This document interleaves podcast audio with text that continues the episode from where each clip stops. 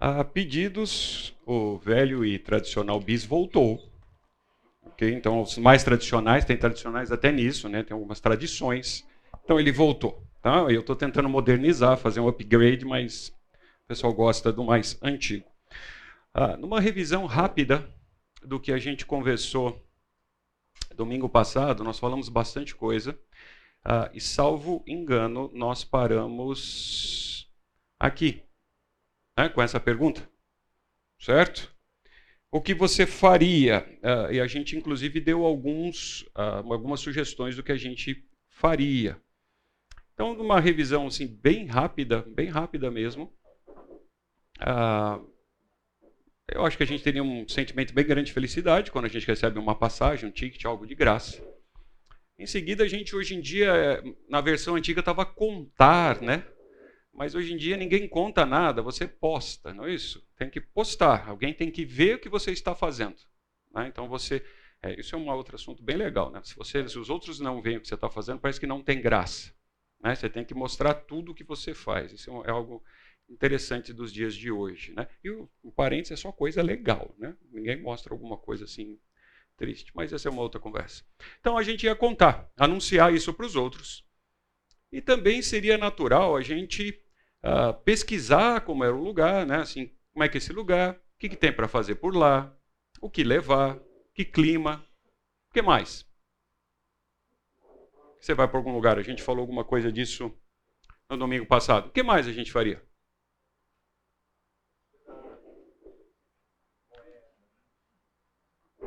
Lucas está dizendo aqui hospedagem, talvez quanto de grana eu tenha que levar, que mais? Se as meninas talvez tenham ver se tinha lojinha. Se não tiver lojinha, é um passeio chato. Aí eu vou falar para ficar lá dentro, né? Então, é, eu, eu, a maioria das meninas, pelo menos, são assim. O que mais?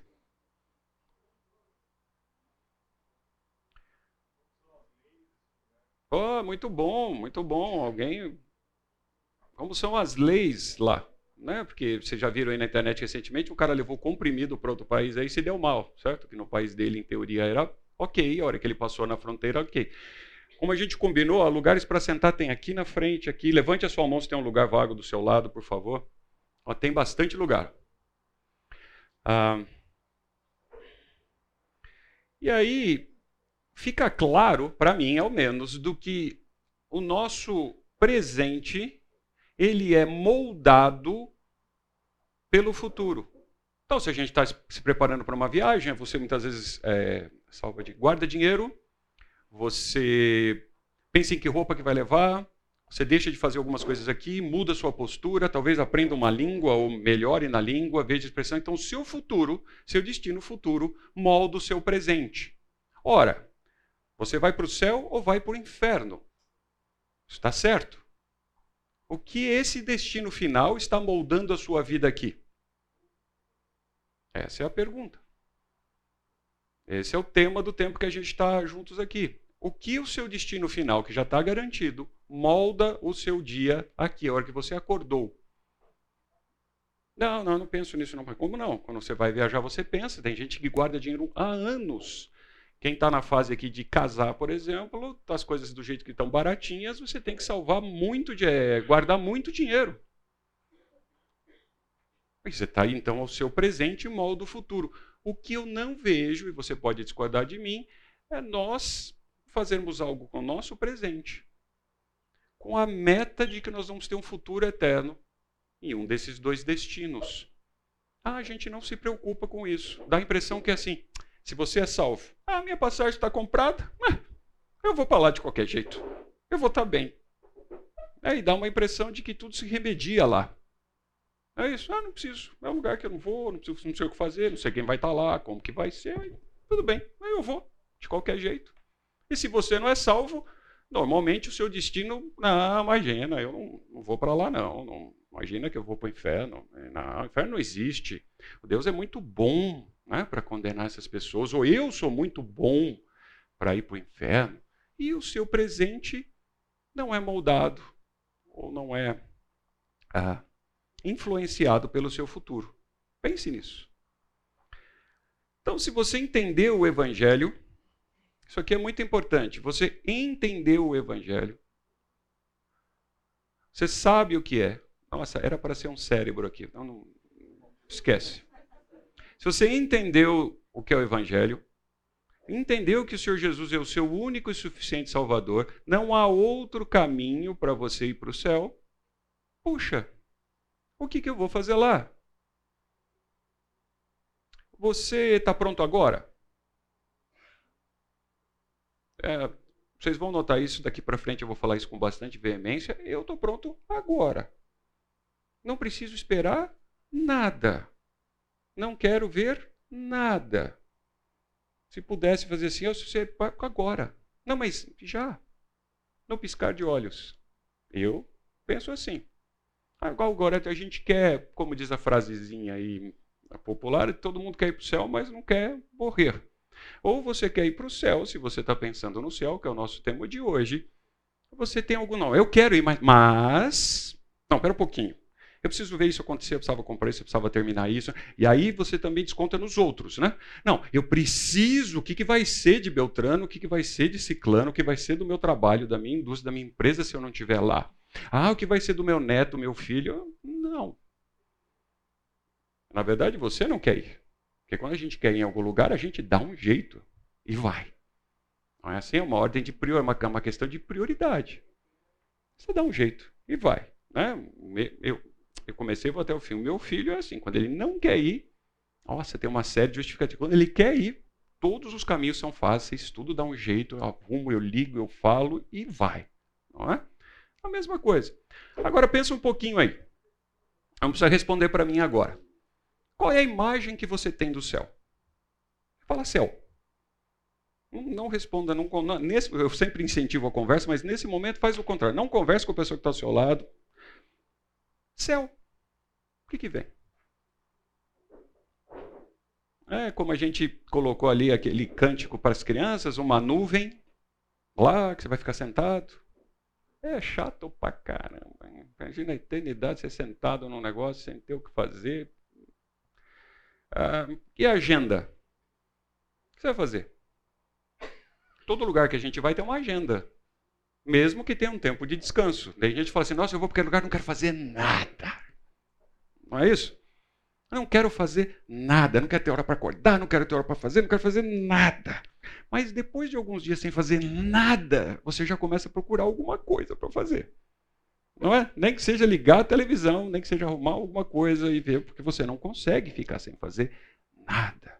Então, qual é a sua agenda? Aí perguntas também que se faz, né? É, eu vou reconhecer as pessoas. É a próxima preocupação assim, ó. Eu vou saber que meu marido é meu marido. Não, eu já entendi que eu não vou ter uma moça, tá? Que estava falando isso comigo. Eu entendi que eu não vou estar mais casada, né? Porque tem aquele versículo, tá? Mas é, ele vai saber que eu sou eu a gente vai se dar bem. É no céu, né, Marcão? então a gente vai se dar bem, né? A próxima pergunta é: eu vou encontrar Beltano, Ciclano, né, não sei o que lá, ele vai saber que sou eu? Ah, essa daqui agora tem sido costumeira, tá? Então, a, a minha resposta eu fui criado com animal de estimação, gosto, não tenho. Já tenho dois em casa, um de, né? não tenho, ok? Não tem problema nenhum. Ah, só, eu não estou aguentando que agora os cachorrinhos estão tendo privilégio, né, em cima de outros animais. Então a gente podia abrir uma classe para discutir isso, né? Por que, que eu não posso levar o meu cavalo à praia? Porque agora o cachorrinho foi liberado na praia. Não vamos entrar nessa discussão. Mas eu tenho um cavalo, é o meu pet. Mas para você ver como estão os tempos, né? Se o animal de estimação vai estar lá, uma resposta bem direta: não. Tá bom? Não tem. Não. Ok? Então a resposta é não. Não, mas nem se eu enterrar, não. Tá bom? Fizer um, uma celebração, não. Então, essa daqui a gente já corta de, sim, de maneira bem fácil. Agora, algumas, algumas perguntas isso é bem legal. Olha. Algumas perguntas as escrituras respondem. Então eu tenho dúvidas. Eu tenho dúvidas. As escrituras respondem algumas coisas. Outra, é, de maneira bem clara, cadê aqui eu escrevi claro? Olha, de maneira bem clara, bem facinho da gente entender. bem clara, não tem dúvida. Outras, ah, eu tenho que ter uma inferência, eu tenho que estudar, dar uma minerada para conseguir descobrir a resposta. E algumas a gente fica sem. Então, eu brinquei no, no, no domingo passado, eu digo algumas coisas quando eu respondesse eu não sei, ou a gente conversa depois, é porque eu realmente é fora do tema e eu não sei. Tem várias nesse cantinho que eu não encontro resposta nas escrituras. Então eu prefiro dizer não sei. As inferências eu até me arrisco a fazer. Eu tenho base bíblica. Mas tem algumas coisas que eu só acho. E quem acha não sabe. Está só achando. Então, o meu achar, eu falo para vocês assim, quando a gente for tomar uma coca, um café, jogar futebol, eu falo o que eu acho. Mas no nível de sala de aula, minhas, algumas respostas vão ser não sei, porque as escrituras não dizem. Legal? Para a gente entrar no céu. Então agora, agora eu quero que você pense, porque eu quero respostas. Primeira resposta. O que vem à sua mente quando você pensa no céu? Vamos lá, voluntários. Lugar é melhor que aqui. Boa. Então, melhor. A gente vai Aí eu ia me arriscar a desenhar. Essa, essa posição é muito ruim. Eu ia me é, arriscar a pôr uma pessoa cantando, Marcão, mas não vou fazer isso. Então a gente melhor escrever aqui louvor. Que mais? Paz. Paz. Que paz, hein? Quem disse paz? Pode ser esse, assim, porque agora eu tenho que. Que paz? O que você quer dizer com paz?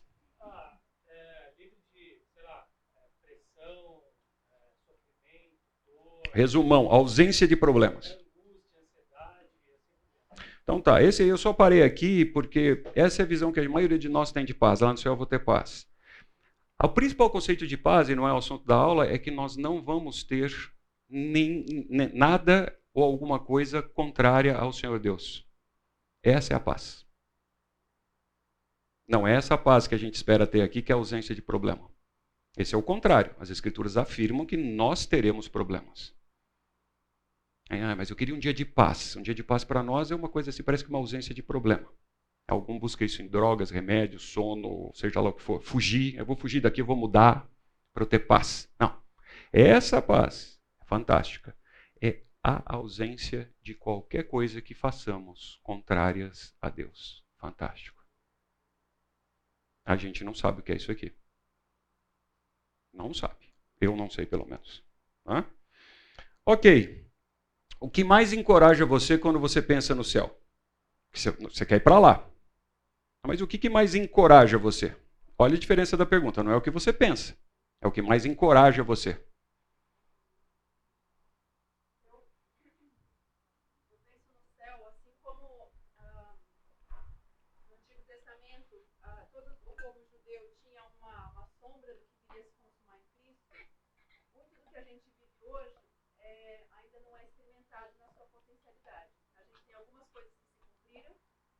mas muitas que a gente anseia e pela mesma esperança que eles tiveram, eu penso que um dia a gente vai chegar num ponto onde essas sombras que a gente tem da vida espiritual vão se concretizar no céu de maneira perfeita. Muito bom. Muito bom. Assim, muito bom. Excelente resposta. O resumo, se você não ouviu, é. Ah, nós hoje temos sombras de uma experiência do céu. Eu estou resumindo. E lá nós vamos ver isso numa plenitude. É verdade. É verdade. Essa, essa semana eu estava estudando um assunto e apareceu uma frase muito legal. Não tem nada a ver com a aula, mas. Que a luz. Luz é a sombra de Deus. Ó. Oh, eu não tinha pensado nisso. A luz é a sombra de Deus, que a gente pensa que sombra é a ausência de luz. Não. Olha, ele faz um jogo de palavras. Então, a luz é a sombra de Deus. Eu achei fantástico. Vamos para frente. O que, que amedronta você quando você pensa no céu? Então vamos para o céu agora. E a hora que eu falei que eu estava pronto para ir para o céu, eu não vi muitas pessoas animadas. Fábio, Fábio, tem cadeiras aqui e tem várias ainda aqui no meio, tá? Só levantar a mão aí, gente. Quem tem cadeira do lado, como a gente combinou? Ó, aonde tem uma mão levantada, tem uma cadeira vazia. Aqui na frente também tem, ó. Então vamos lá, o que que, a hora que eu falei de ir para o céu imediatamente, muita gente não, não viu um sorriso assim, falou, oh, que legal, né? Não, vamos, vamos, vamos sim, né? Quando você quer ir num lugar legal, você fala assim, vamos, vamos, vamos sim. O que, que amedronta você? A morte. Processo da morte. Como? Morte, que mais?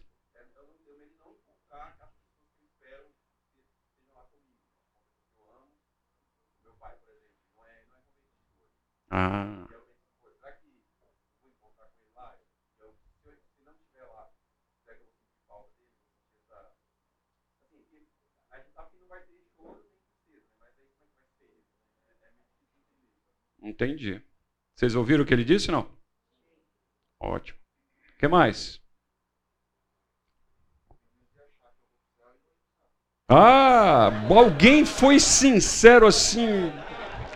Muito bom. Muito bom. Excelente, excelente. Há, há, há, pessoas que estão em dúvida. Eu concordo com você, não tem essa certeza. Né? Ah, então, assim, falta então aqui eu posso escrever que tem alguém aqui que pode ter uma dúvida. E é honesto. Parabéns pela sua honestidade. Que mais? O que, que é essa história de eternidade, né? A eternidade me assusta. É fato. Nós vamos olhar isso também um pouquinho. O que mais? Mais alguma coisa? O que, que te amedronta de ir pro céu? Ninguém está falando assim que, oh, não quero deixar minha mãe, meu filhinho acabou de nascer, eu não vi meu neto. Ah, eu estava para ser promovido. Ah, eu queria chegar naquele carro. A hora que eu tivesse aquele lá, aí não podia. Cara, é muito melhor do que qualquer coisa disso, né?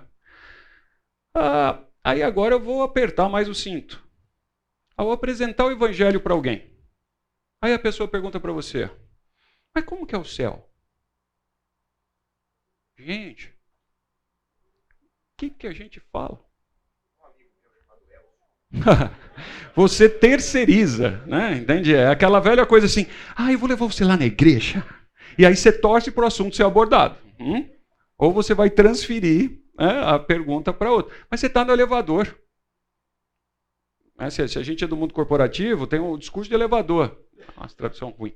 Mas o discurso de elevador, ele, você tem um andar para falar para a pessoa. E aí a pessoa pergunta assim, nossa, Lucas, falarei que você é crente, né? O que é essa história de céu, hein? Aí você, é, então, é, não, espera até domingo, aí o cara morre no dia seguinte. Né? Você não teve chance de contar para ele. Preocupe-se, coloque isso na sua agenda. Nós precisamos saber apresentar o Evangelho, entender o que é o Evangelho. Você um dia foi apresentado a ele, se você se converteu e aceitou Jesus como seu único e suficiente Salvador. Você não consegue contar essa novidade para o outro e responder as perguntinhas que você mesmo tinha? Por isso que eu disse que eu ia apertar nessa pergunta. A gente precisa saber, gente. Pois não.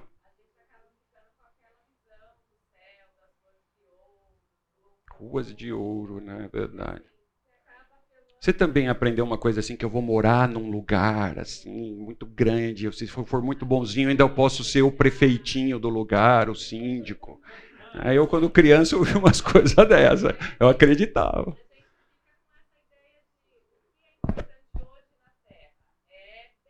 Boa. Então a gente tem. Uh, boa.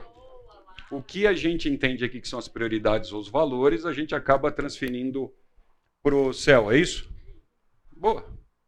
Mas não respondeu minha pergunta, tá? Então vou deixar até o final do curso você praticar e contar isso.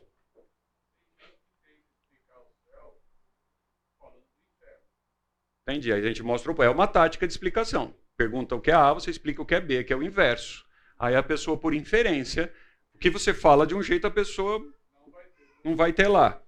Mas eu não vou ser chato falar para você descrever para mim certinho que vai ter no inferno. Né? Para a gente não esbarrar aqui.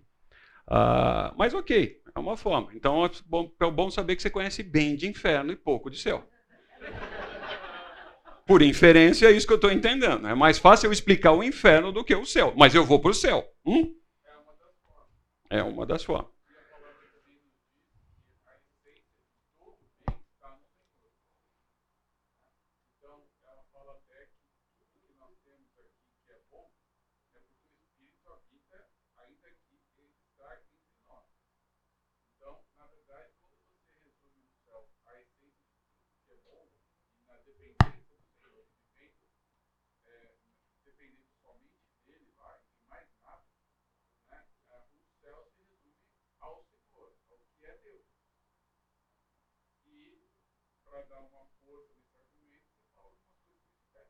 Entendi.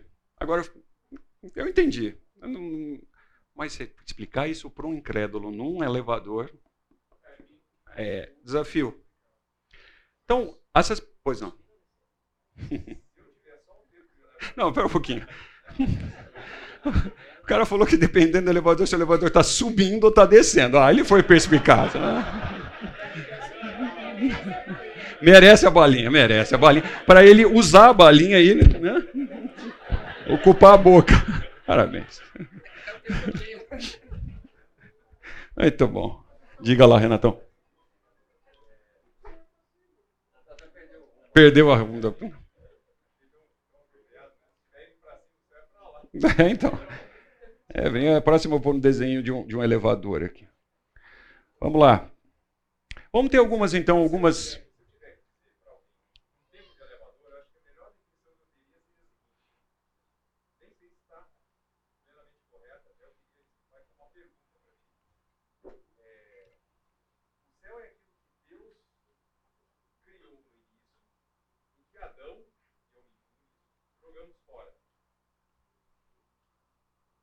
É, é, parou a pergunta aí?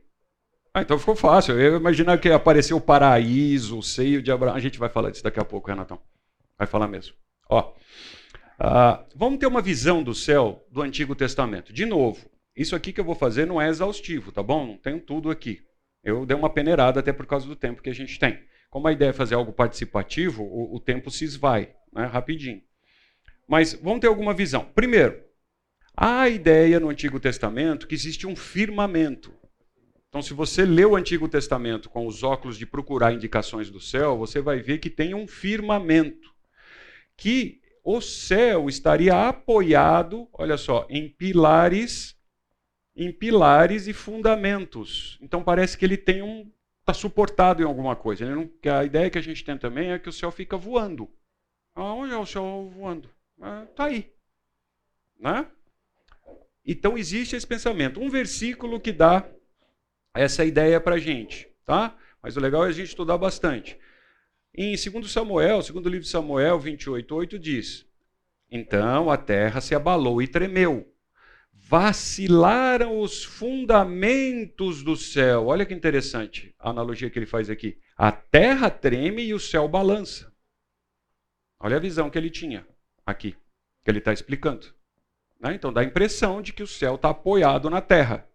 Se a terra balança, o céu treme. Um, Salmos. Nada obstante, ordenou as alturas e abriu as portas do céu. Então, onde está o céu? No Antigo Testamento, nas alturas. Eu não sei onde é, mas nas alturas. Então, uma certeza eu tenho, até aqui é para cima. E se você, só uma brincadeira, se você entende que a Terra é, um, é, um, é uma esfera, então, da onde você estiver para cima. Se você entende que a Terra é um plano, é para cima do mesmo jeito. Tá bom? Então é sempre para cima. Não importa onde você estiver, é para cima. E note que aqui ele tem um conceito de portas do céu. Então o céu tem entrada e saída. Então, apesar de ele ter para cima, eu não entro, não vou lá por qualquer jeito. Tem porta. Nunca pensaram nisso? Parece que não. Eu entro no céu de qualquer jeito, de qualquer lugar, porque é, ele, ele aqui na visão dele ele tem portas. A atmosfera, uma outra visão de que uh, do Antigo Testamento de céu, é esse céu que a gente está vendo aí. Se você sair pela sala, olhar pela janela, a hora que você acordou, tenho certeza que você olhou para o céu pedindo chuva, né? porque assim, uma chuvinha é bom. Então, você abriu esse céu. Então, é a atmosfera. Então, as escrituras também dizem isso. Olha, ah, que cobrem as nuvens do céu. Então é esse céu que a gente está vendo, né, que prepara a chuva, faz bostar a, a erva, ah, aonde tem vento. Olha que legal. O céu é o lugar que eles entendiam onde tinha o vento. O vento estava nesse céu. Ah, Daniel, Deuteronômio diz aqui, olha, chuva dos céus. Então, onde tem chuva,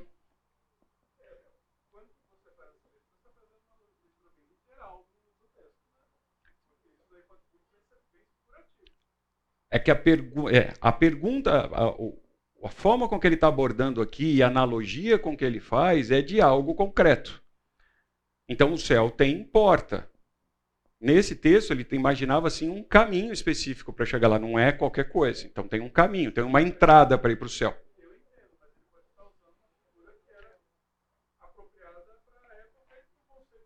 Perfeito. Perfeito. Então a gente tem que lembrar, quando a gente está fazendo a hermenêutica do texto, qual é o conceito, a inteligência, o que ele conhecia de céu naquele momento. Mas o que eu estou pegando aqui, como eu combinei no início lá, a ideia eu não posso estudar o texto inteiro aqui para chegar nisso que você está me dizendo. Eu não estou discordando de você. Tá? Eu só estou dizendo que eu estou pegando aqui as ideias de uma maneira sistemática. Eu estou atravessando as escrituras, pegando alguns exemplos, para a gente ver qual é a visão que eles tinham. Eu não estou colocando essa visão dentro do contexto histórico até do que está acontecendo ali. Combinado? É assim que eu estou fazendo, senão realmente a gente pode esbarrar em algumas coisas que você está dizendo. É fato. Ah, o céu troveja. Então, no céu tem realmente nuvens e tem lá os relâmpagos e trovões. Né? Ah, Deuteronômio também diz: olha, do céu vinha até o orvalho. Então, ele tinha essa noção de esse céu que a gente tem. Olha, no céu tem geada da onde vem o gelo, o frio, a, a, como é que chama aquilo que cai? A neve. É lamentável. É, sua, né? Porque não me ajuda mais rápido. Né? Mas... E assim vai. Então, no céu tem aves, olha só, as aves do céu. E a gente sabe literalmente que as aves não são do céu, certo? Elas passeiam, elas andam pelo céu, mas elas não são do céu. Ele fala isso várias vezes. Ó. Então ele tem, tem esse conceito. Onde tem granizo, as escrituras falam que do céu fez granizo, olha, caiu, né? Essa, essa historinha é legal de estudar, sobre eles grandes pedras.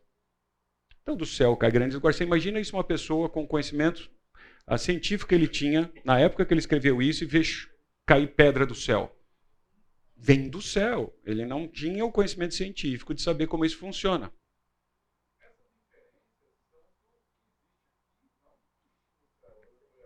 Não, eu estou falando de um céu, quando eu falo de céu. Agora você já está pensando que tem outro céu. Ah, não cheguei lá ainda. Nós estamos falando qual é, que tem uma ideia atmosférica do céu, primeira. Né? Então a gente tem uma ideia atmosférica do céu. Quando a gente fala céu, se, usando o que ele disse, se você não pegar o contexto, você não sabe de que céu a gente está falando. Nós cristãos. Mas se você pegar alguém que não acredita no que você acredita, ele vai olhar o céu, é o céu. Certo? É a atmosfera.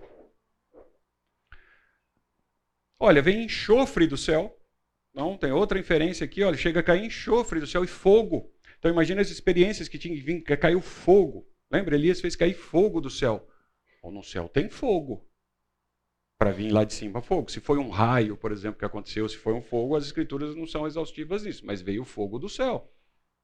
É o que eu conheço de céu naquela época. Agora, subindo, o céu também tem um segundo céu, que a gente passou a conhecer e eles também olhavam, que era um universo. Ah, eu coloquei aqui espaço estrelar, né, para quem gosta de ficção científica. Tem um espaço, tá? tem um chamado universo. Então, já sobe um degrau da sua pergunta. De que céu que a gente está falando? Não, existe um céu também que eles no Antigo Testamento olhavam e viam lá talvez com uma atmosfera mais limpa do que a nossa, eles vinham, imagina aquelas estrelas grandes, etc. Se você já teve é, é, oportunidade de ir para um lugar que realmente é bem limpo, bem limpo, eu tive. Nossa, eu vi estrelas desse tamanho, assim. E muitas estrelas, pareciam que caía. É uma, eu me senti oprimido, inclusive. É uma sensação bem, bem diferente, né? Então eles deveriam olhar isso. Então eles falavam: olha, os luzeiros. Então o que, que tem no céu? Luzeiros no céu. O que, que é luzeiro? A luz. Tem um monte de luzinha piscando lá. Ele não sabia se era planeta, estrela, se era estava vendo outra galáxia. Ele entendia que tinha luzeiros no céu, no firmamento. Né? Ele olha para o céu e conta as estrelas, que era uma expressão bíblica, quer dizer, você não consegue contar as estrelas mesmo com o céu que a gente olha hoje, é muito difícil você contar as estrelas da onde a gente vê aqui. Naquela época, então, imagino eu que era mais difícil ainda, porque eram incontáveis estrelas né, para fazer isso. Então, ele já entendeu que tem aves, que tem chuva, que tem trovão, que tem granizo, cai neve. Aí parece que tem uma outra camada de céu, aonde tem, então, os luzeiros. É isso que nós estamos vendo aqui. E ainda a gente tem morada de divindade. Então a gente chega num terceiro céu. Então, quando você vai falar de céu para alguém, você precisa entender que céu que a pessoa está esperando que você explique para ela.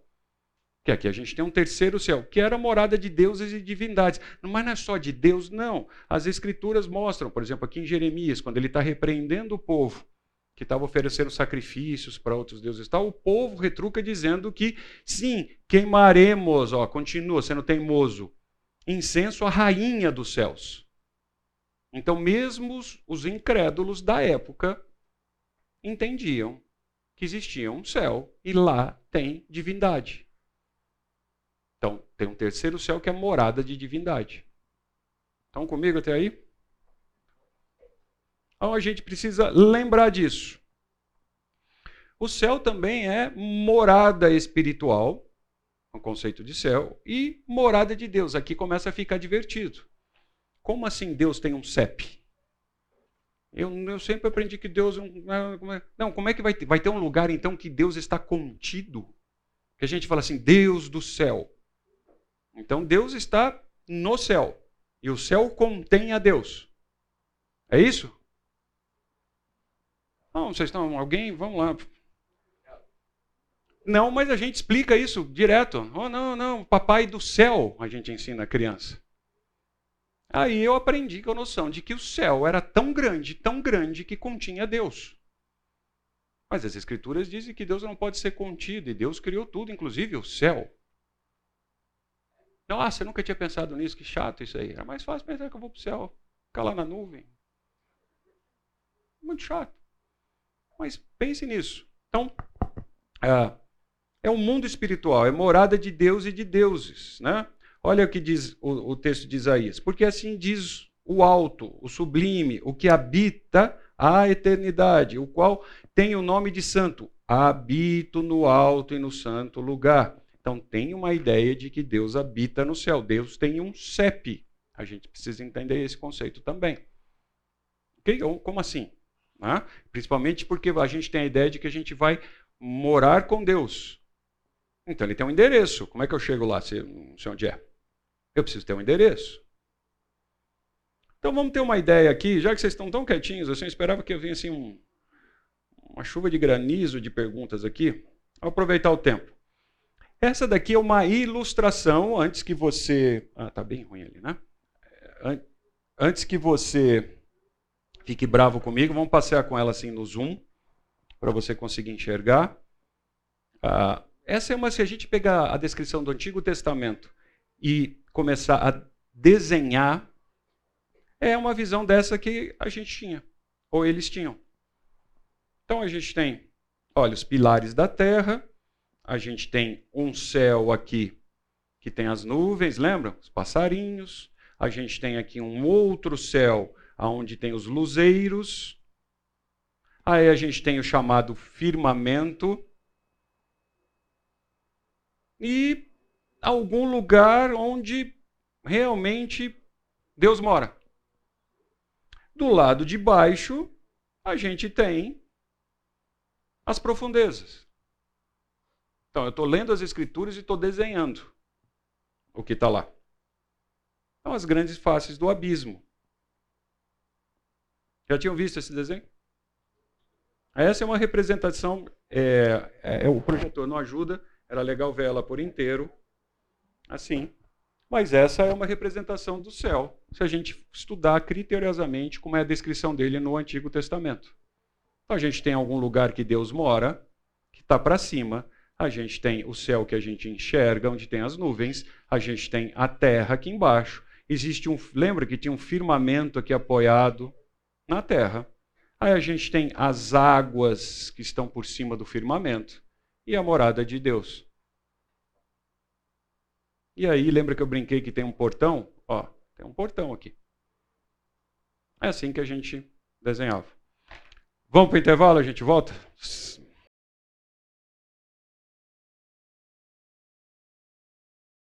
Vamos lá. Tem um outro desenho aqui, olha, que expressa a mesma ideia. Tem vários, vários desenhos, vários, várias ilustrações. Então veja, de novo, a gente tem a terra que a gente entende como era, a gente tem o mar, tem aqui o Sheol, a gente tem os pilares da terra aqui, firmamento, não? É que tá esse projetor ele não é legal, né?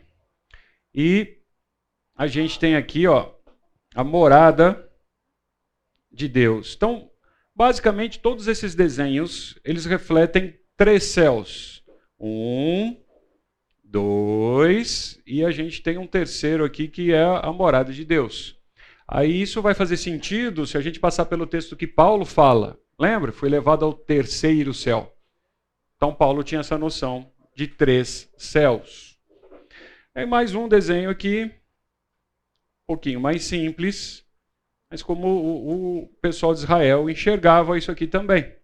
Então a gente tinha, a gente continua tendo aqui um céu, dois e o terceiro céu, que é a morada de Deus. Então, quando você pensar no Antigo Testamento, a visão que eles tinham para a gente dar uma interpretação, etc., muitas vezes é essa visão. Conta-se ainda, aí eu estou indo por inferência, lembra da inferência? Então não estou assim. Uh, que o dilúvio aconteceu porque caíram águas que estavam sobre o firmamento, que as escrituras dizem. Então me dá uma ideia de que existia um globo, uma abóboda, um outro nome que alguém possa me ajudar, em que lá tinha água e isso se rompeu e as águas caíram. Sim, ah, no, no, dilúvio, as águas também vieram debaixo da terra. Oh, porque tem água embaixo da terra. Então as águas vieram de cima, ou de, de baixo e de cima. Ah, então a, a visão que a gente tinha, se você ler as escrituras, estou fazendo algo bem rápido aqui, e nota que tem alguns lugares aqui que são aberturas para o céu. Ó. Então não tem, eu tinha uma ideia que era algo fechado, eu tinha alguma abertura para ir para o céu. E se você for pegar textos aqui, tem vários textos que foram usados na hora que você está descrevendo esse desenho. Bom, então, imagina que você tem ah, apenas as escrituras sendo reveladas de uma maneira progressiva no Antigo Testamento e você vai tendo a ideia do céu. E aí, se você terminar o Antigo Testamento, você chega bem próximo de uma ideia como essa daqui, seguindo os textos que estão aqui. Então, isso ajuda quando você lê o Antigo Testamento a imaginar o conceito que eles tinham de céu. Ok? No Novo Testamento. No Novo Testamento também a gente tem visão de uh, alguns sinais vêm do céu e tinha até uma ideia de previsão do tempo, né? Então eles já olhavam o, o Novo Testamento já olha o céu até com um olhar de previsão de tempo.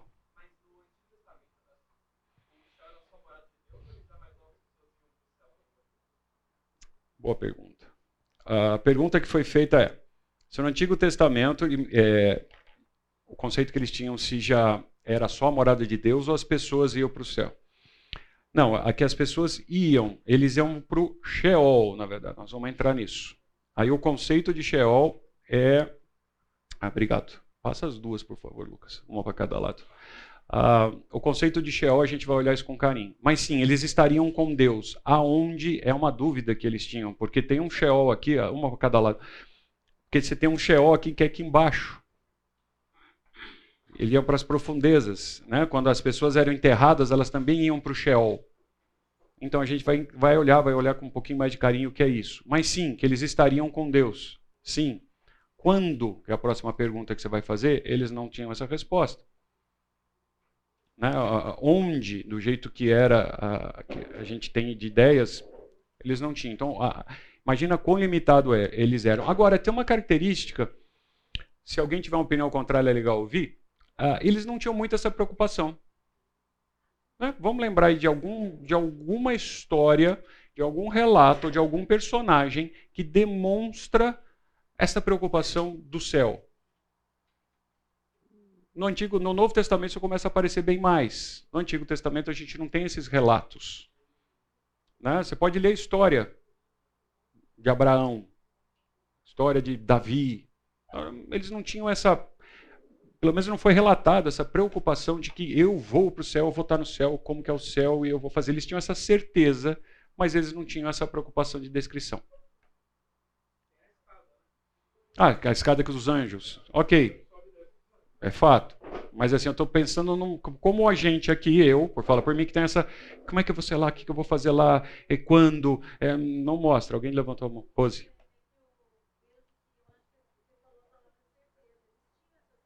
Isso. Isso, que iam poder ter a mesma. É verdade, mas eles não têm essa preocupação de detalhar onde que era, como, como é que faz, o que, que tem lá, não é? é? A gente não tem tanto esse detalhe. É, é, essa é uma característica que eu, que eu vejo quando a gente estuda. No Novo Testamento, então, a gente vê algumas, ah, algumas não, a gente vê os mesmos céus aparecendo, os três céus. Né? Então a gente tem um céu atmosférico novamente, olha, um sinal vindo do céu. Então, do céu vinham sinais, olha, o céu ficava vermelho. Muitas vezes a gente vai chover, vai fazer a gente olha e fala nisso, não, olha, o céu está azul, o céu está vermelho, o céu está escuro. Então ele tinha essa noção desse céu também. Olha, o, o céu está em um vermelho sombrio. Eles tinham essa ideia deste céu ah, atmosférico, eles tinham também a ideia da morada de Deus. Quando a gente, o Senhor Jesus ensinou a orar, Pai nosso que estais nos céus. É interessante, né? Ele é do céu, ele estava lá no céu agora, ele passa por lá. Como é que funciona? O Senhor Jesus ensina a gente a orar. Ora para o Pai que está no céu. Então não é esse céu que nós estamos vendo aqui. Não é também o céu das estrelas, dos lumiares. Então é o terceiro céu. O Senhor Jesus ensina a gente a orar dessa forma. Ah, em Efésios a gente acha outra referência, olha. Deles como vosso que estás nos céus. Então, céus, e usa um plural.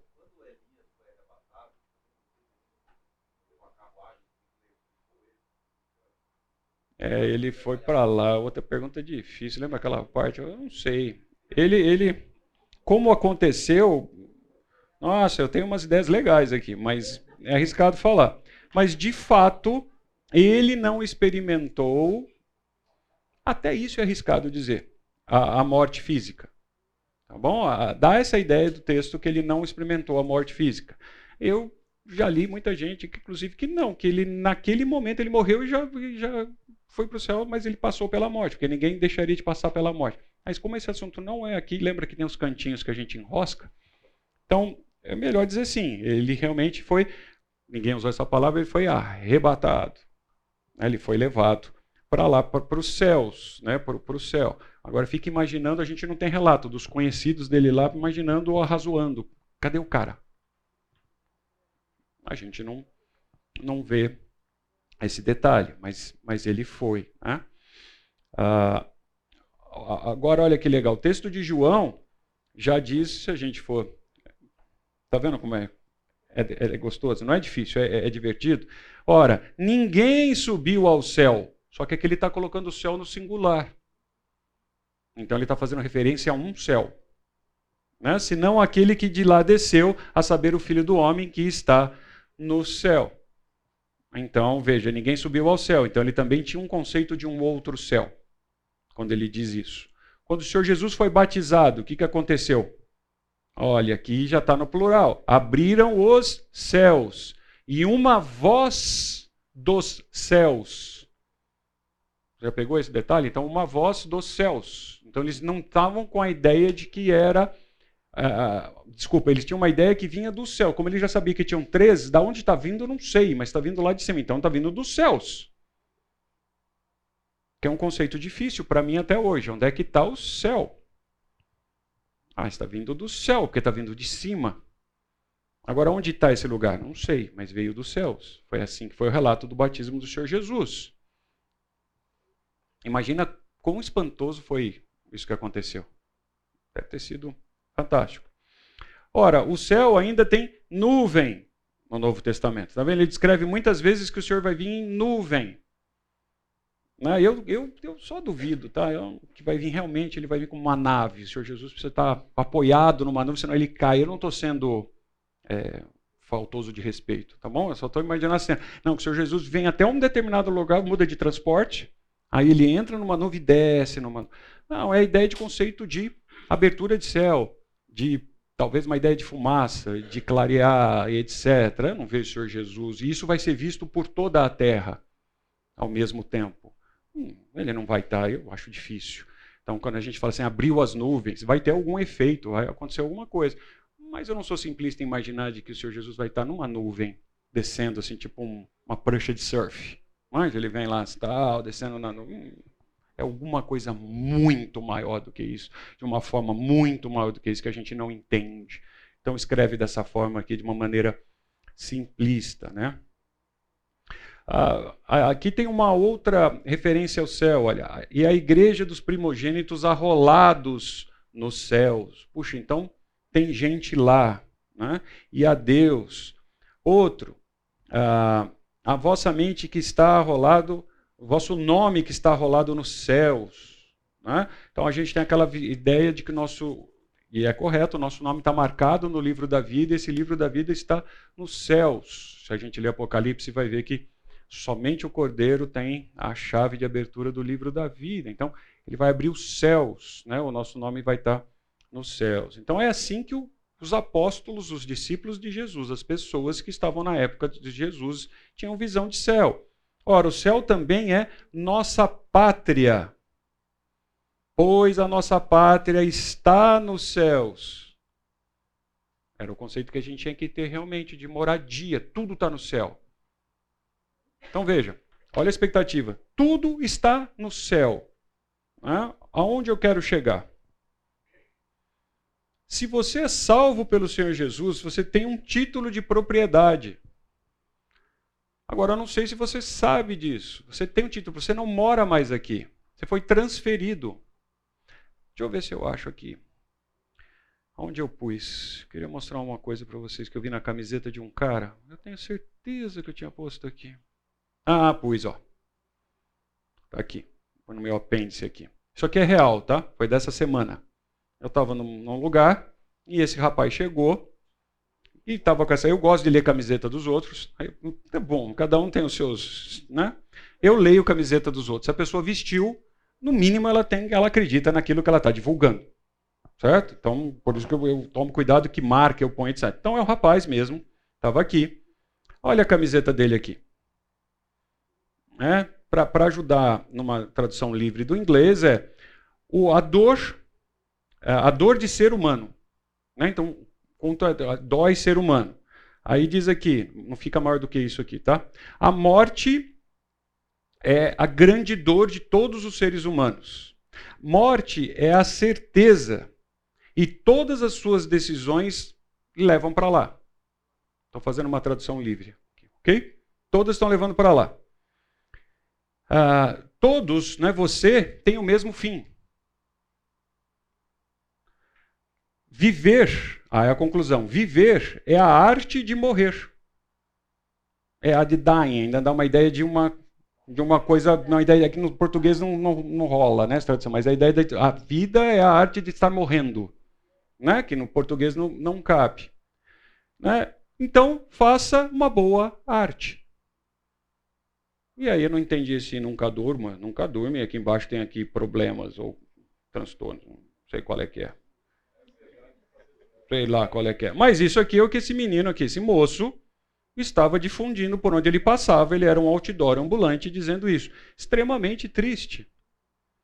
Né? Não tive chance de falar com ele, não deu, não dava. Mas depois, a hora que também ele estava sozinho aqui nessa mesa, chegou todos os amigos, etc. Mas será que essa pessoa entende que ela está andando com uma mensagem aqui realmente de tristeza, de inferno, que não há salvação?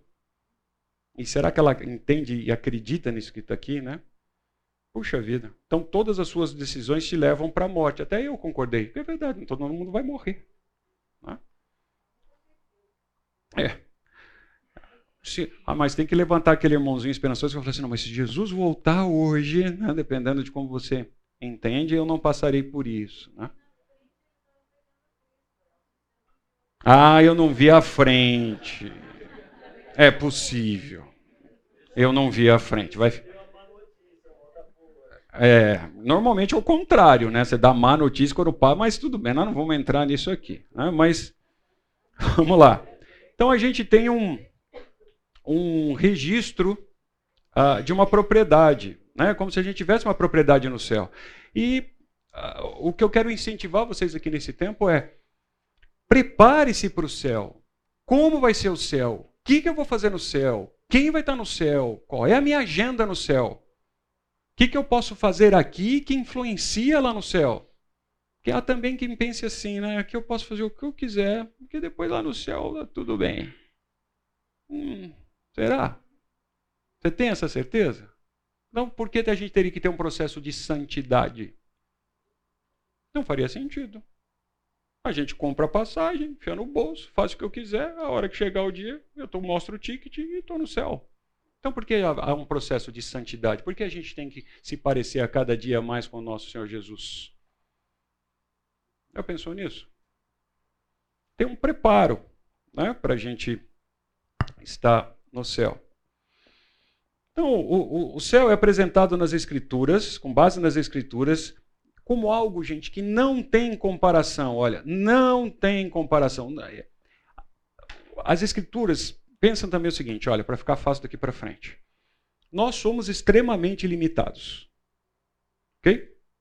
Nós somos extremamente limitados. Então, Deus teve o carinho de escrever em palavras para a gente entender um pouquinho do que ele é, do quão maravilhoso é. Nós não temos condições de entender em plenitude. E, inclusive, o céu. A gente não consegue entender. E aí eu vou dar um spoiler. Nós vamos passar, eu pelo menos vou falar por mim, é o que eu penso. Vou passar a eternidade e não vou conhecer. Só que na nossa cabeça, como a gente gosta de uma coisa que chama tempo, isso que eu acabei de falar para você não faz o mínimo sentido. Aí como assim? Você vai passar a eternidade e não vai. Você é burrão mesmo, né? É bem burrão. Não, é muito maior. A gente não consegue conceber o que é o Senhor Deus. O Senhor Deus criou o tempo. Nós vivemos dentro desse negócio chamado tempo. Então, quando a gente pensa em alguma coisa que é eterno, que não tem tempo, a cabeça funde. Então, o Senhor Deus, ele tenta trazer em palavras de uma forma com que a gente entenda um pouquinho. Ele se faz menor para a gente uh, entender. E mesmo assim, exige um esforcinho da gente de estudo para a gente estudar e entender a palavra de Deus, ok? Então, o céu é alguma coisa que não tem comparação, a gente pode descrever. Por isso que nas escrituras às vezes coloca lá, alguém brincou aqui, ruas de ouro, mansões. Não acredito que vai ser assim. Quando o Senhor Jesus fala do céu, ele falou que eu vou preparar morada. Me dá a impressão de ser um.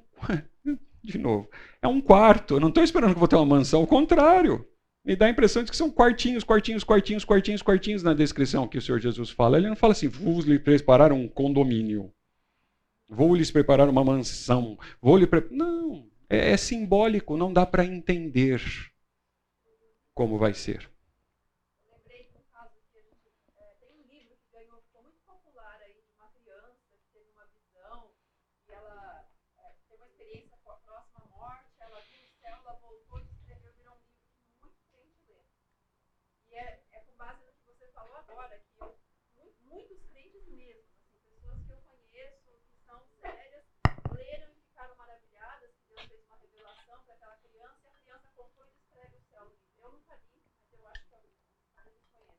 Eu também.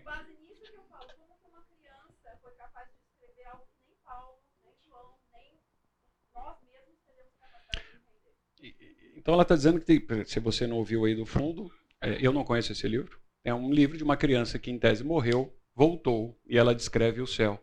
E ela está dizendo que pessoas que ela respeita é, leem e gostam, etc. Então, eu só vou dar uma palavra, ao meu ponto de vista. Eu não acredito em revelação. Então, tudo que está escrito ali pode ser uma historinha, uma lenda, um conto de fada, etc. Se é revelação de Deus, eu preciso encaixar na Bíblia. Nós vamos abrir um outro livro e encaixar. Menininha, com todo respeito aí, a autora, menininha falando de tal, o livro dela. Porque se é revelação de Deus, faz parte da palavra de Deus, então tem que encaixar na Bíblia. Deus não revela mais nada. A Bíblia tem uma revelação e vários sentidos e aplica... não, e um sentido e várias aplicações. Por isso que a gente lê as escrituras, estou saindo completamente da aula. Quando a gente está lendo as escrituras, fala assim, nossa, não te entendo. Nossa, eu, ó, me arrepia. Nossa. Porque eu estou lendo a palavra de Deus, estou passando por um outro momento na vida, estou com outras dúvidas, e a mesma palavra de Deus, não mudou uma vírgula, não tem entrelinhas. O Espírito Santo usa para falar comigo. Agora, se é revelação, então ela tem o mesmo poder de ser, está na Bíblia, que é a palavra de Deus que foi revelada. Então eu preciso encaixar na Bíblia. Como eu não entendo assim, eu não consigo acreditar nisso. E nem irmãozinhos que passam por aí, por igrejas que eu vou às vezes, ah, querido, é só o meu ponto de vista, tá? Ah, tem uma revelação de Deus para você que eu sabia que você vinha aqui essa semana. Eu respeito, ouço, obrigado, etc. Não vale nada para mim. Né? Não é assim. Mas esse é uma outra conversa. Fala, Renato. Pode.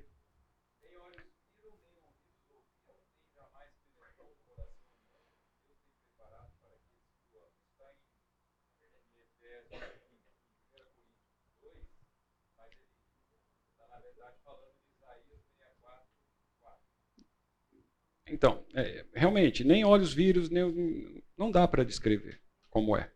Tá? E tem muita coisa que ainda não está pronta.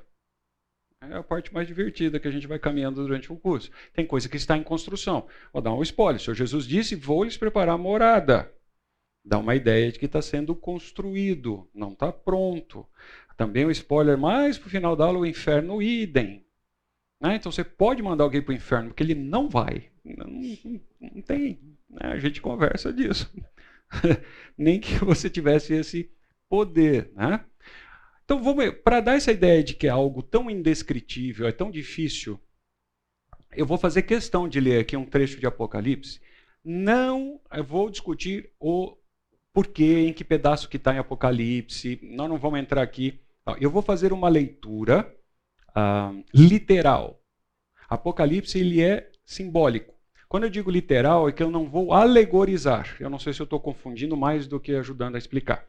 Que existe uma diferença de você ler um texto que tem alegoria e existe uma diferença de você alegorizar o texto. Então eu não vou alegorizar. Agora, o próprio Senhor Jesus usou de alegoria em explicações. Não sei se eu fui claro, mas a alegoria literal. Hum, é. Vamos lá.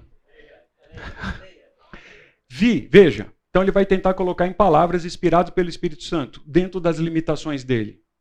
Certo? O Espírito Santo usa a pessoa com as limitações que ela tem. Com os dons, talentos, se você quiser colocar isso também, eu aceito. Mas do que ela tem. É só para dizer que ele não estava em transe, não tinha outra pessoa que o possuiu. E então ele está é, psicografando. Não é nada disso. Então vamos lá. Vi novo céu e nova terra. Já ficou difícil. Qual era o conceito que ele tinha de novo céu e nova terra? Né? Quando a gente fala de terra, planeta, já envolve céu. Né? Quando a gente fala planeta, terra, já. Então, pois o primeiro céu e a primeira terra passaram. Bom, uma certeza eu tenho, não tem mais. E o mar já não existe. Nunca pensaram nisso. Não tem praia. Está dizendo? O mar já não existe. Vi também a cidade eterna, Nova Jerusalém, que descia do céu. Olha que difícil. Como é que uma cidade desce do céu? Será que ele estava vendo prédio, alicerce? Que tamanho era essa cidade? Tinha rua, tinha. Ele está descrevendo algo que ele não sabe o que é. Então ele está tentando colocar em palavras. É como Tá? É como. É igual a gente. Você vai descrever alguma coisa, você faz. Aí, você já viu tal coisa? Vi, então, não tem nada a ver, é outra, né? A gente não brinca assim? Então, ele está descrevendo. Que descia do céu da parte de Deus, ataviada como uma noiva adornada a seu esposo. Como é que eu faço uma, uma cidade embelezada, se assim eu posso fazer, como uma noiva? Aí nós estamos pensando na noiva que você conhece Aí você tem que voltar lá e ver qual era o conceito de noiva que ele tinha para um casamento. Aí, ah, mas não tinha véu, grinalda, Elcio? Assim, não, sei, ele precisa entender qual é a noiva que ele via. Né? Se dependendo do país que a gente vai, já muda como é que as moças casam hoje. Hoje muda tamanho, muda tudo. Cor, né? uma discussão de cor, não vamos entrar nisso. Ah, ele estava dizendo, então, como uma noiva adornada. Então vi grande voz do trono. Então tinha um trono. Então você precisa estudar o que é trono. Como é que era trono? Na cabeça dele. E eis do tabernáculo, ó, eis o tabernáculo de Deus com os homens. Deus habitará com eles. Então Deus habitará. Não habita. Deus habitará com eles. Eles serão seu povo e Deus mesmo estará com eles. Então nós temos uma promessa: Deus vai estar com a gente. Eles enxugará os olhos de toda lágrima, a morte já não mais existirá. Já tudo, eh, já não haverá mais luto, nem pranto, nem dor, porque as primeiras coisas já passaram. Então eu tenho uma certeza. É muito bom esse lugar. Não tem nada que parecido com daqui que nos aflige. Mesmo na minha cabeça, os prazeres que a gente tem, que os momentos de felicidade, lá vai ser muito melhor. Eu não vou ter, não vou ter aflições. E aquele que está sentado no trono diz: Eis que faço nova todas as coisas. Então todas as coisas vão ser novas. Então a gente, como alguém brincou aqui, eu faço de, do céu o que eu tenho aqui na terra. Não, vai ser novo. Eu, é diferente. Como que vai ser? Eu não sei. Mas é muito legal. Eu não sei, é Deus que está fazendo. Vai ser fantástico. Por isso que eu quero ir lá agora. Por que, que eu vou esperar mais um minuto? Quero ir lá agora. Escreve porque estas palavras são fiéis e verdadeiras. Disse ainda: Tudo está feito. Eu sou o Alfa e o Ômega, o princípio e o fim. É, eu a quem, é, eu a quem tem sede darei a graça da fonte de água da vida. Qual é a ideia disso? Estou sendo bem rápido. Você não vai ter mais necessidade, não vai ter problema, você não vai ter mais essas angústias daqui. Mas como, Elcio? Eu não sei, gente, porque nós estamos limitados nisso aqui. Eu não sei, mas é muito bom. Eu não vou ter nada mais do que, aqui, tá, que, que, que a gente tem aqui.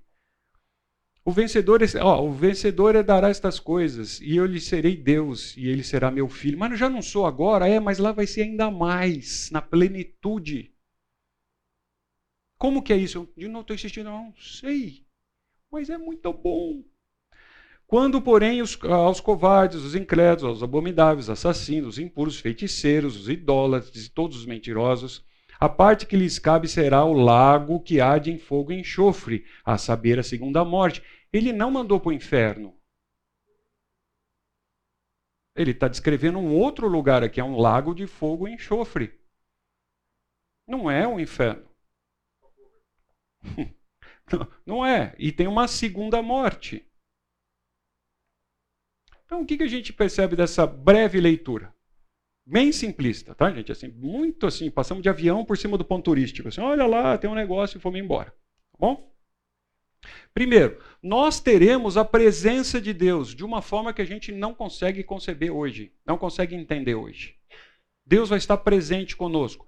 Veja, Ele está presente. Não está dizendo que nós vamos ver. E se alguém já levantar a mão e mostrar o versículo, não, mas está dito lá que veremos a Deus. Nós vamos ter uma outra conversa. Nós, de novo, tudo que eu estou falando aqui é meio ponto de vista, baseado nos estudos das Escrituras. Nós não veremos a Deus nunca. Deus não tem forma, Deus não tem rosto, Deus não tem, ele é espírito. Ele é... Não, a gente vê Deus na pessoa do Senhor Jesus. Ele é a forma visível de Deus. Senhor Jesus, eu vou ver. Agora, o Senhor Deus, é, não dá para ver. Moisés pediu, lembra? Hum, como diz a molecada, aí não rolou. Né? Hum, Deus até parece que faz um esforço. Eu estou sendo, estou tentando brincar, né, com o assunto. Deus parece que faz um esforço, só fica no cantinho aí, que eu vou deixar você ver só um negocinho. E ele não conseguiu. Ele mata, ele morre. Na presença de Deus, lá como humano, ele morre. Então a gente precisa ter um corpo glorificado para estar lá. Mas nós não veremos a Deus, nós vamos sentir a presença de Deus. Eu não sei como é, mas deve ser fantástico. Então Deus, homem, é o Senhor Jesus. Ah, a gente vê, toca, conversa, ele comeu, bebeu. E ele está naquele corpo até hoje. Nós vamos chegar antes que alguém levante a mão. Então nós vamos ver a Deus. Agora a gente não tem uma sensação de ver o Espírito Santo, né? Não dá. Você já viu alguém falar assim, nossa, quero ir para o céu para ver o Espírito Santo? Eu nunca vejo alguém levantar a mão. Não é uma trindade, não é um Deus triuno, eles não são um só, em três pessoas diferentes. Você já imagina, você já percebeu que o Espírito Santo fica um pouquinho de lado? Ninguém fala assim, nossa, não vejo a hora de o senhor querer ver o Espírito Santo. A palavra nunca deu uma forma para o Espírito Santo, assim como também não. Isso. O que a Bíblia faz para Deus, ela faz algo que, é que a gente, para a gente tentar entender. Então, falar a mão de Deus. Que Deus, ele tenta atribuir no nosso cérebro pequenininho algo para a gente tentar entender. Mas não tem mão de Deus. Né? E esse símbolo que tem Deus é um velhinho, barba branca, sentado num trono, certo? Às vezes com um cajado.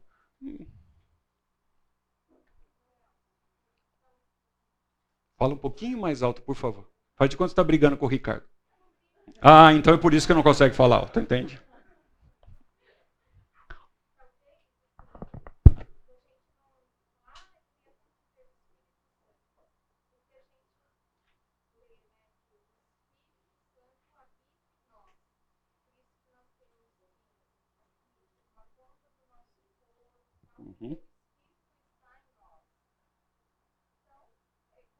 Então, como o Espírito Santo está em nós, ele está aqui mesmo, então eu não quero nem ver, não estou brincando.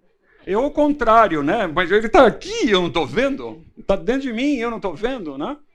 Mas a gente sente.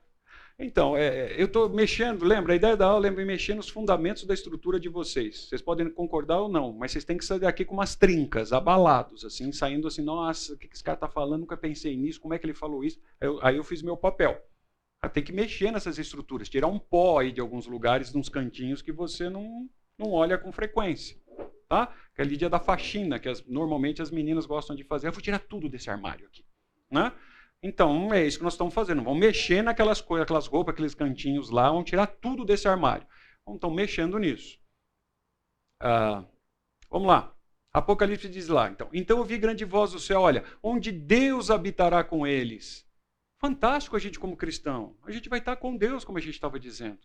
Como vai ser, eu não sei, mas Deus vai estar presente com a gente. A ninguém fez essa pergunta, agora eu vou fazer pergunta para mim mesmo. Né? Então, assim, como era então? Será que vai ser como era Adão antes do pecado?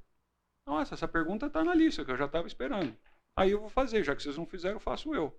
Vocês respondem. Como vai ser? Será que eu posso ter uma ideia de que era como Deus fazia com Adão? Como é que, como é que Deus tratava Adão, no, no, no, que eu ia falar no pouco ou muito, no que a gente tem de descrição lá em Gênesis, antes de, de Adão pecar. Era próximo, Lucas está dizendo aqui que era próximo. O que mais? Falava com Adão. É fato. Nossa, é muito divertido ver saber que língua, mas deixa eu falar. O ah, que mais? Andava. Então, Adão experimentava uma companhia de Deus certamente diferente do que nós temos hoje. Lá, o texto descreve que eh, Deus andava pelo jardim. Deus não anda, você concorda? Não tem pena, não é assim agora ele está andando. Mas qual é a ideia? Que ele, que ele estava, sentia a presença dele, que ele estava em todo lugar. A gente hoje, eu vou falar por mim, eu não tenho essa experiência que Adão teve lá antes do pecado. Houve um rompimento. Então, é, é muito próximo, é uma coisa que a gente não imagina como é. Mas deve ser muito bom. Hã? Pois não. Não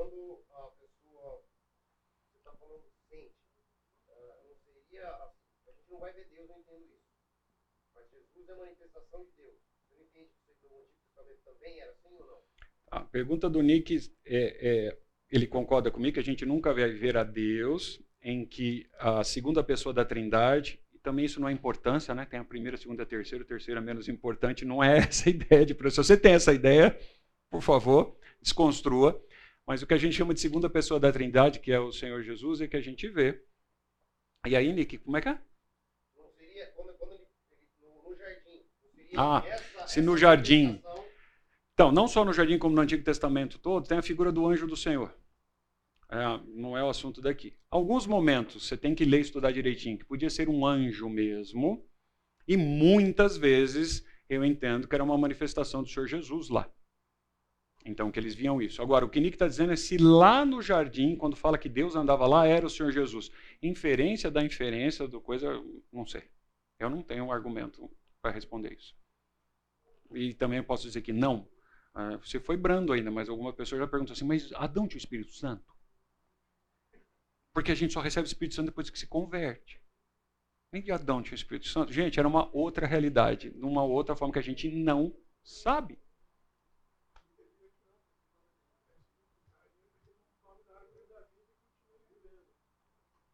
É. É. Se a gente pensar que o Senhor ele está dizendo que se o Senhor Jesus é a árvore da vida, ele come. É, nossa, isso aí vai na discussão.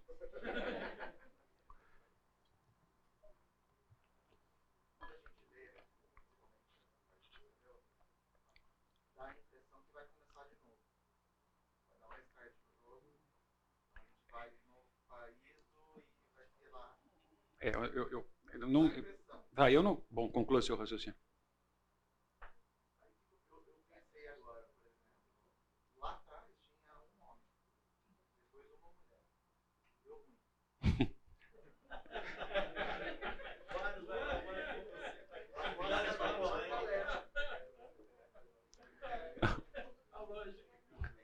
Não, é, é, é, é, Fala a pergunta mais alta.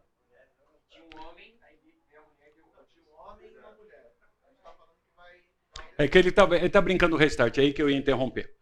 Ah, imaginando aqui que eu sou um dos mais velhos da sala e brinquei de Atari, imagina que todo mundo sabe o que é um videogame, pelo menos aqui, né? Então, não vai ter o restart. E não tem fim de jogo, né? Porque hoje em dia os jogos não terminam. Eu sou da época que eu terminava o jogo, né? Era mais legal porque a gente terminava. Hoje em dia é um negócio sem fim, não sei que graça tem, que negócio, que nunca acaba. Mas, cara, outro assunto. Então, não é que chegou. A ideia é que a criação, a coisa vai chegar num fim. E não é um restart, é um novo jogo. É essa que é, se a gente fazer uma analogia aqui com videogame. Não é assim, eu termino o jogo, como era na minha época, eu terminava o cartucho. Tinha um negócio que chamava cartucho. Eu terminava o cartucho, punha de lado. E não sei se eu queria jogar ele de novo, porque eu já passei por todas as fases, matei o chefão, fiz tudo que eu tinha que fazer, eu ia para um novo jogo. Essa é a ideia. É um novo céu e uma nova terra, não é uma reforma. Tá? Eu, eu não entendo assim. Lucas está falando do corpo glorificado. Deixa o corpo glorificado um pouquinho mais para frente, entendeu? O senhor está precisando bastante, inclusive, mas vamos lá. Você mexe com a vaidade da pessoa. Mais semelhança de quem?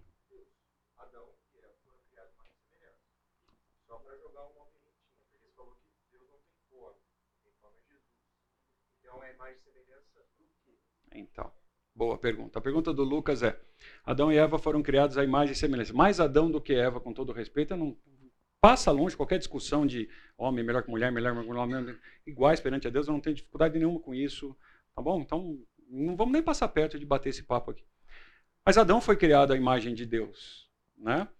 Ah, eu entendo que Deus teve a liberdade, como que Ele é Deus, de fazer a gente desse jeito aqui, porque Ele quis. Eu não entendo que Ele tenha braço, perna, etc, etc. Nós somos criados à imagem e semelhança de Deus, moralmente falando.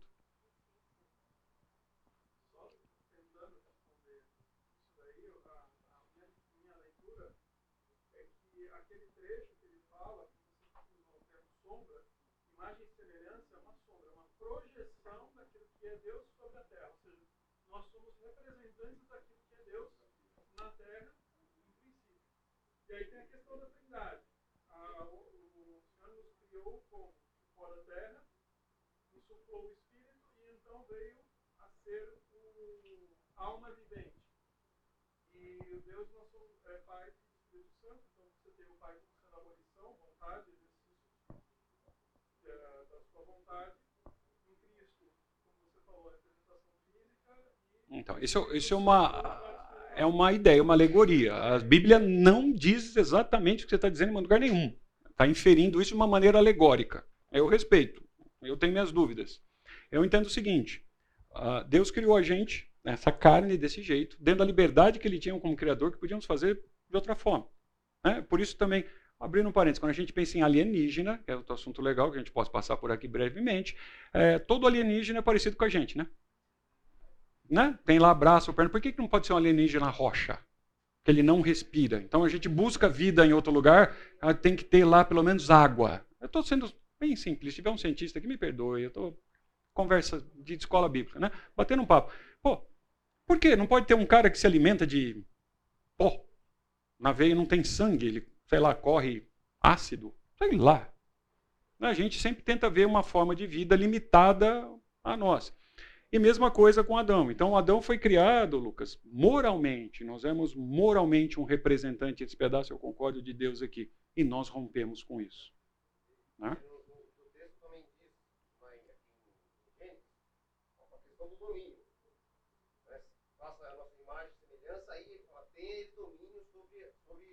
Então, nós, vemos, nós somos ainda um mordomo. Né? Nós somos um agente aqui. Mas vamos caminhar um pouquinho, daqui a pouco vai tocar aquele sinal irritante. Vamos lá. Céu e terra, como conhecemos, serão destruídos. Tá? Então, serão destruídos como a gente conhece. É uma certeza. Então, vi um grande trono branco. Ó, fugiram céu e terra. Então, eles vão ser destruídos. Ah, virá, no entanto, como ladrão de ó. Os céus, olha que interessante, os céus passarão. A gente está falando de céu, né? a gente não está falando de fazer um estudo de Apocalipse. Mas os céus passarão. Então não vai ter mais primeiro, segundo, terceiro céu. Os céus passarão, a terra passará e os céus passarão. Ué, mas onde Deus mora vai embora também? Deus vai perder a casa? Os céus passarão. Também a terra, né? ó, esperando o dia do céu por causa, ó, os céus incendiados serão desfeitos, tudo que a gente conhece vai acabar vai ser destruído. Isaías diz lá em Isaías, ó, novos céus e nova terra, pois eis que crio novos céus. Então lá em Isaías Deus já está dizendo que ele cria novo céu e nova terra. E já existia céu e terra naquele momento. Né? No, lá, no Novo Testamento, Lucas, passará céu e terra, porém as minhas palavras não passarão. Então, olha só, para dizer que a palavra dele é firme, ele diz algo que vai acontecer, que vai acabar céu e terra.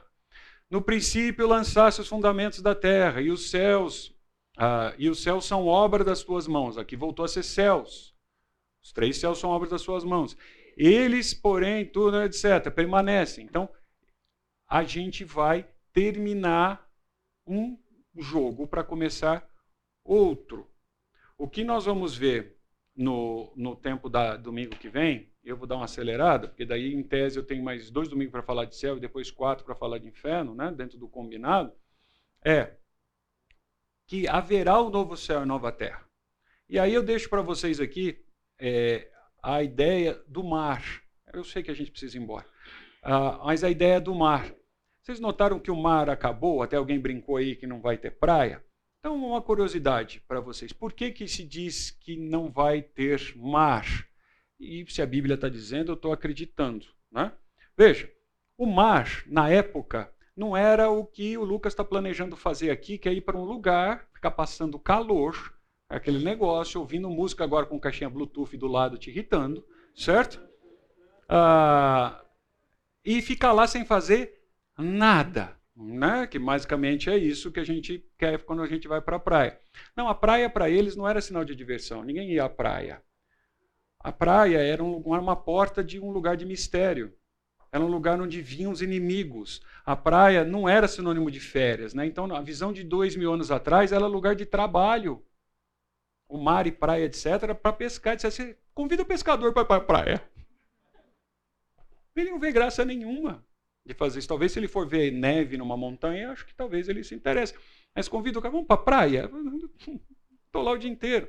Né? Era chegada de tempestade, chegada de inimigo. Ah, tinham viagens longas e perigosas. Essa era a ideia de praia, de mar. Medo do desconhecido. Todo desconhecido vinha do mar. Eles não sabiam o que acontecia. E o mar separava as nações. Então, quando fala assim que não vai ter mais mar, é porque não vão ter mais estas angústias aqui. Eu não vou ter mais trabalho, não vai ter mais tempestade que me causa problema, não vai ter mais inimigo, eu tenho que ficar vigiando o mar.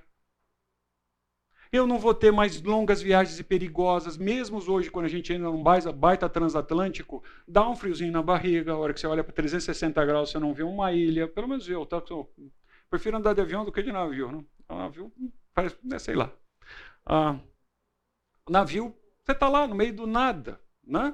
E o, haviam guerras, então a ideia de separar as nações, isso vai acabar. Então, para a gente ir embora, quando falo o fim do mar, é, representa o descanso e tranquilidade. Então talvez não seja literal. Porque ninguém levantou a mão, mas coitado dos peixinhos. Né? Eu vou ter terra, vou ter uma série de coisas. A gente não sabe se vão ter todos os animais que tem hoje aqui, não sabem. As escrituras não falam, então eu prefiro dizer que eu não sei. Mas a primeira coisa que acaba aqui seria os peixinhos. Né?